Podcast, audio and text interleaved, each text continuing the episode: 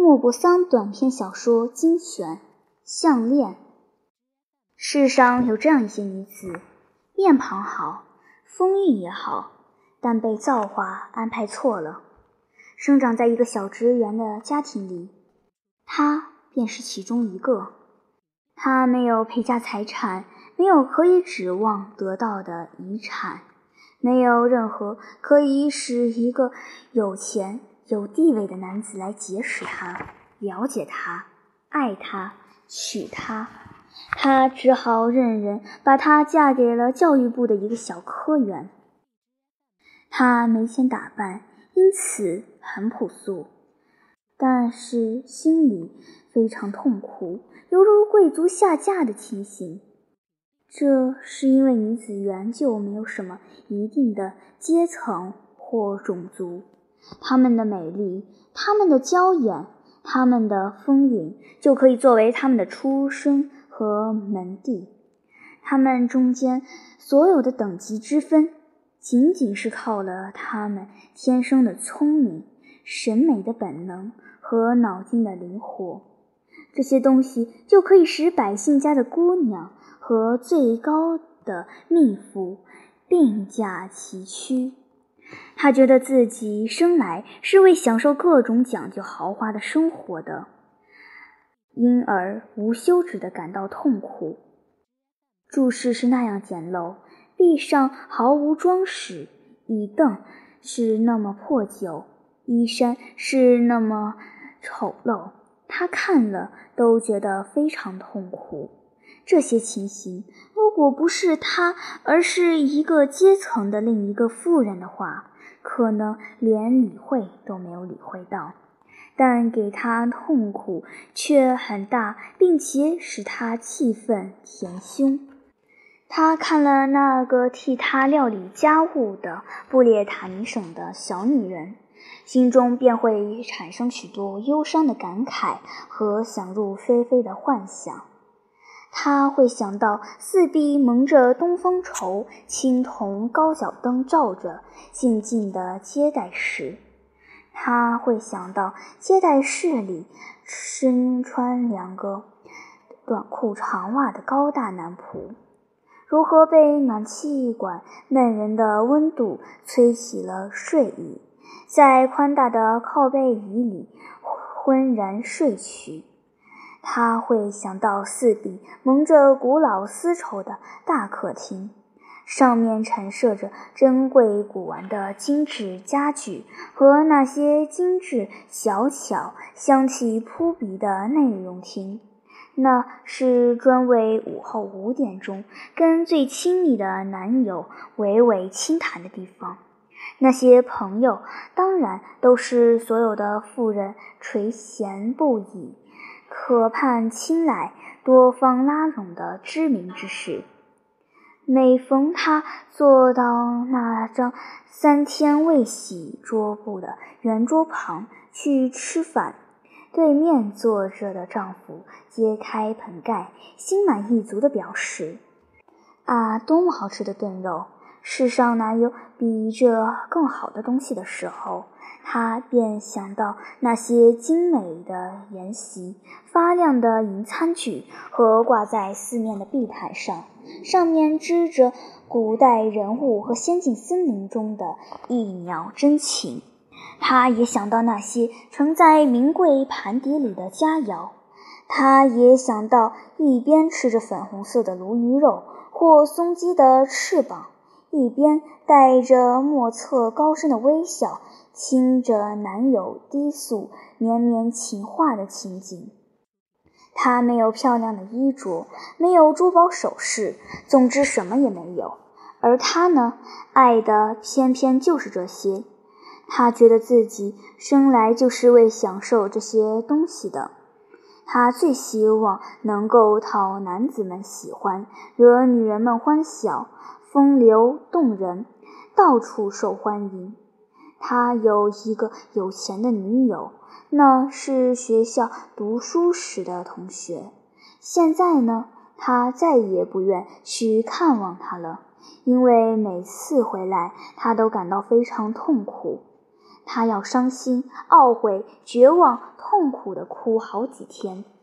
可是有一天晚上，她的丈夫回家的时候，手里拿着一个大信封，满脸得意之色。拿去吧，他说，这是专门为你预备的一样东西。他赶忙拆开了信封，从里面抽出一张请帖，上面印着“自定于一月十八日，星期一，在本部大厦举行晚会。”敬请准时莅临。此致，罗瓦塞尔先生、罗瓦塞尔夫人、教育部部长乔治·朗彭诺及夫人紧订。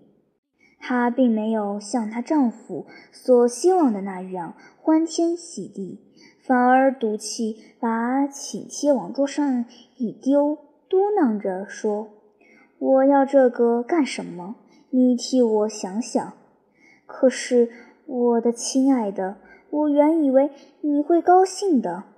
你从来也不出门做客，这可是一个机会，而且是一个千载难逢的机会。我好不容易才弄到这张请帖，大家都想到很难得到，一般是不大肯给小职员的。在那儿。你可以看见所有的那些官方人士。他眼中冒着怒火，瞪着他，最后不耐烦地说：“你可叫我穿什么到那儿去呢？”这个他却从未想到。他于是吞吞吐吐地说：“你上戏园穿的那件衣服呢？照我看，那件好像……”就很不错。他说不下去了。他看见妻子已经在哭了，他又是惊奇又是慌张，两大滴眼泪从他妻子的眼角慢慢向嘴角流下来。他结结巴巴地问：“你怎么了？你怎么了？”他使了一个狠劲儿，把痛苦压了下去。然后一面擦着被泪沾湿的两颊，一面用一种平静的语声说：“什么事也没有。不过我既没有衣衫，当然不能去赴会。有哪位同事太太能比我有更好的衣衫？你就把请帖送给他吧。”他感到很窘，于是说道：“玛蒂尔德。”咱们来商量一下，一套过得去的衣服，一套在别的机会还可以穿的，十分简单的衣服，得用多少钱？他想了几秒钟，心里盘算了一下钱数，同时也考虑提出怎样一个数目，才不致当场遭到这个简朴的科员拒绝，也不致把他吓得叫出来。他终于吞吞吐吐地说了：“我也说不上到底要多少钱，不过有四百法郎，大概也可以办下来了。”他脸色有点发白，因为他正巧积攒了这样一笔款子，打算买一支枪，夏天好和几个朋友一起打猎作乐。星期日到南泰尔平原去打云雀，不过他还是这样说了：“好吧，我就给你四百法郎。可是你得好好想法子，做件漂漂亮亮的衣服。晚会的日子快到了。”罗瓦塞尔太太却好像很伤心、很不安、很忧虑。她的衣服可是已经备齐了。有一天晚上，她的丈夫问她：“你怎么了？三天以来，你的脾气一直都这么古怪。我心烦。我既没有首饰，也没有珠宝，身上任什么也带不出来，实在太寒碜了。我简直不想参加这晚会了。”他说：“你可以带几朵鲜花呀。”在这个季节里，这是很漂亮的。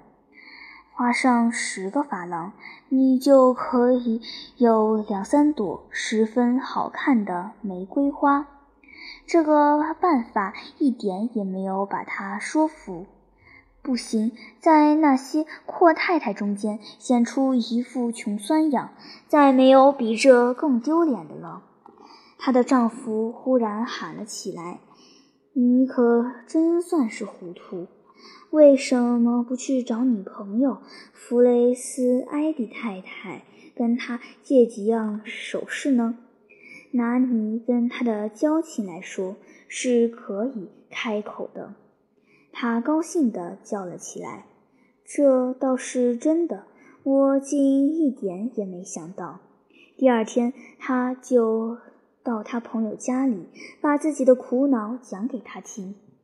弗雷斯蒂埃太太立刻走到他的带镜子的大立柜跟前，取出一个大大的首饰箱，拿过来打开之后，便对罗瓦塞尔太太说：“挑吧，亲爱的。”他首先看见的是几只手镯，再便是一串珍珠项链，一个威尼斯制的镶嵌珠宝的金十字架。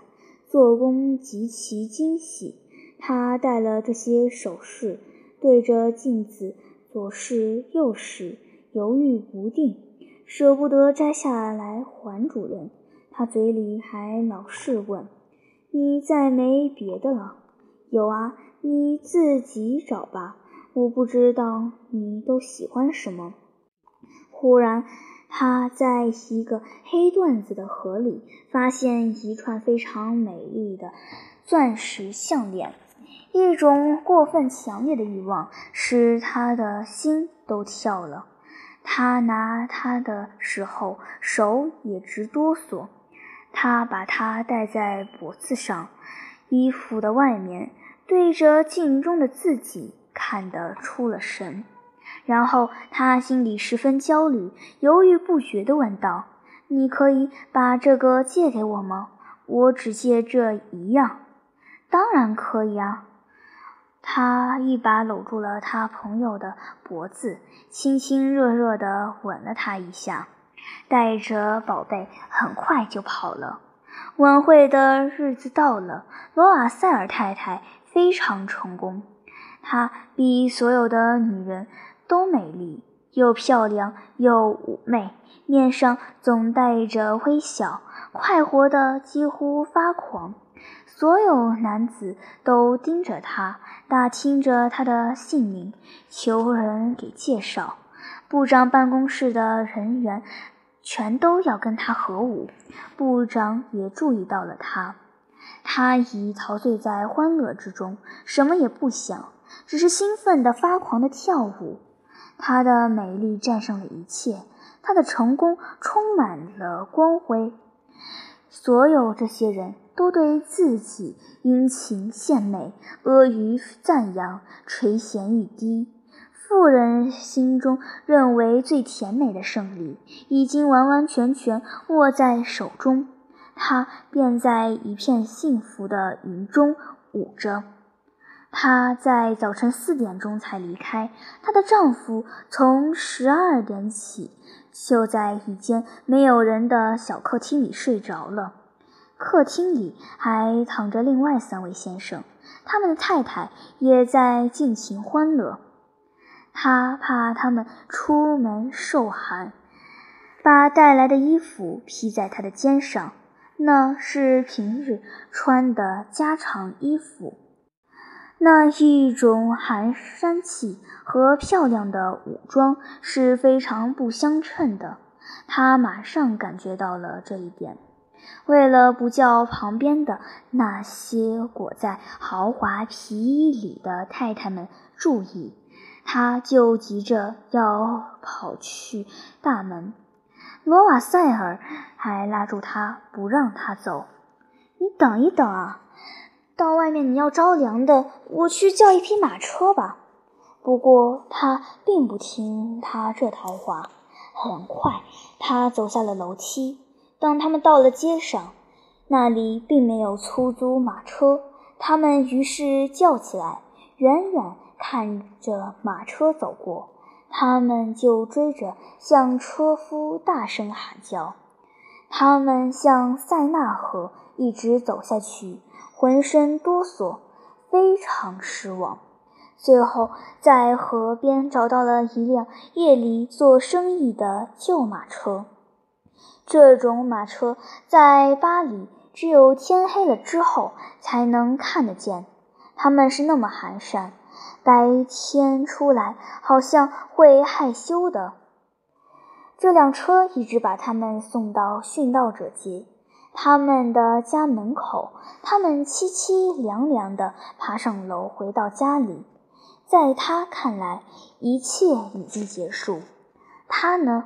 他想到的是十点钟。就该到部里去办公。他褪下了披在肩上的衣服，那是对着大镜子褪的，为的是再一次看看笼罩在光荣中的自己。但是他忽然大叫一声，原来颈子上的项链不见了。她的丈夫这时衣裳已经脱了一半，便问道。你怎么了？她已经吓得发了慌，转身对丈夫说：“我、我、我把弗雷斯蒂埃太太的项链丢了。”他惊慌失措地站起来：“什么？怎么？这不可能！”他们于是，在裙子的褶层里、大厂的褶层里、衣袋里，到处都搜寻一遍，哪儿都找不到。他问：“你确实记得是在离开舞会的时候还带着吗？”“是啊，在部里的时候我还摸过它呢。不过，如果是在街上失落的话，掉下来的时候我们总该听见响声啊。大概是掉在车里了。”“对，这很有可能。你记下车子的号头了吗？”“没有。”“你呢？”你也没有，你也没注意号头，没有。你们，你看我，我看你，十分狼狈的看着。最后，罗瓦塞尔重新穿好了衣服。他说：“我先把我们刚才步行的那一段路再去走一遍，看，看看是不是能够找到。”说完，他就走了。他呢，连上床去睡的力气。都没有了，就这么穿着赴晚会的新装，倒在了一张椅子上，既不生火，也不想什么。七点钟，丈夫回来了，他什么也没找到。他随即又到警察厅和各报馆，请他们代为悬赏寻找。他又找到出租小马车和各车行。总之，凡有一点希望，他都去了。他呢，整天的等候着。面对那个可怕的灾难，他一直处在又惊又怕的状态中。罗瓦塞尔傍晚才回来，脸也消瘦了，发青了，什么结果也没有。他说：“只好给你那位朋友写信。”告诉他，你把链子的搭扣弄断了，现在正在找人修理，这样我们有应付的时间。他说他写，把信写了出来。过了一个星期，他们已是没有任何希望了。罗瓦塞尔先生一下子老了五岁，他说只好想办法买一串陪他了。第二天，他们拿了装项链的盒子，按照盒里印的字号，到了那家珠宝店。珠宝商查了查账：“太太，这串项链不是在我这儿买的，只有盒子是在我这儿配的。”他们于是一家一家地跑起珠宝店里来，凭着记忆要找到一串。和那一串已是独一无二的项链，两个人连瞅带挤眼，看着就要病倒了。在王宫附近有一家店里找到了一串钻石项链，看来跟他们寻找的完全一样。这件首饰原值四万法郎，但如果他们要的话，店里可以减价，三万六可以脱手。